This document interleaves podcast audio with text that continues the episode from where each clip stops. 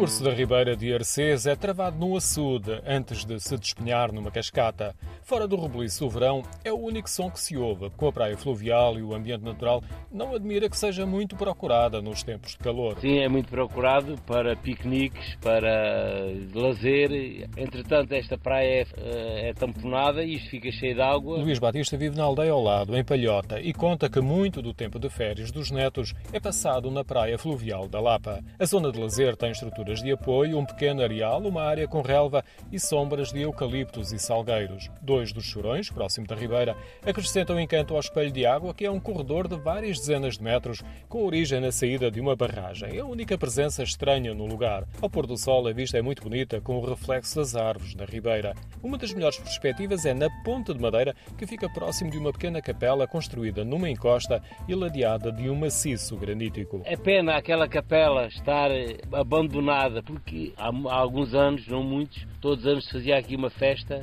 com missa, com cerimónia religiosa, que isto era, era impressionante. Vinham as senhoras com as fogaceiras vender os bolos. Isto era uma festa enorme que se fazia aqui. A capela está classificada como imóvel de interesse público. É propriedade privada e está datada de meados do século XVII. Foi mandada construir relativamente próximo da gruta, na outra margem, onde já se venerava a Senhora da Lapa e onde regressou a imagem. Porque consta-se que havia um arcebispo veio para aqui desterrado e fez aquela gruta onde tinha a santa. Entanto fizeram a capela, mas a gruta continua lá e a santa está lá dentro a verdadeira. A imagem está colocada no alto de uma lapa. Há sinais de velas, mas o acesso está impedido por uma grade metálica. A verdadeira Senhora da Lapa, isto era a gruta onde continua, porque ela chegou a estar além.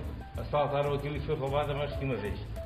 Foi recuperada. A Senhora da Lapa e a capela não estão associadas exclusivamente ao culto mariano. É uma lenda. Eu fui enganado, enganado pela lenda diziam que as mães vinham buscar os bebés quando nasciam à Senhora da Lapa. E eu recordo-me quando a minha irmã nasceu, a minha mãe chamou, que o meu pai tinha acabado de entrar com a minha irmã pela janela do quarto, tinha vindo buscar à Senhora da Lapa. A grande rota da Arcês, Rio Frio e Rio Tejo tem uma etapa que começa na zona de lazer da Lapa.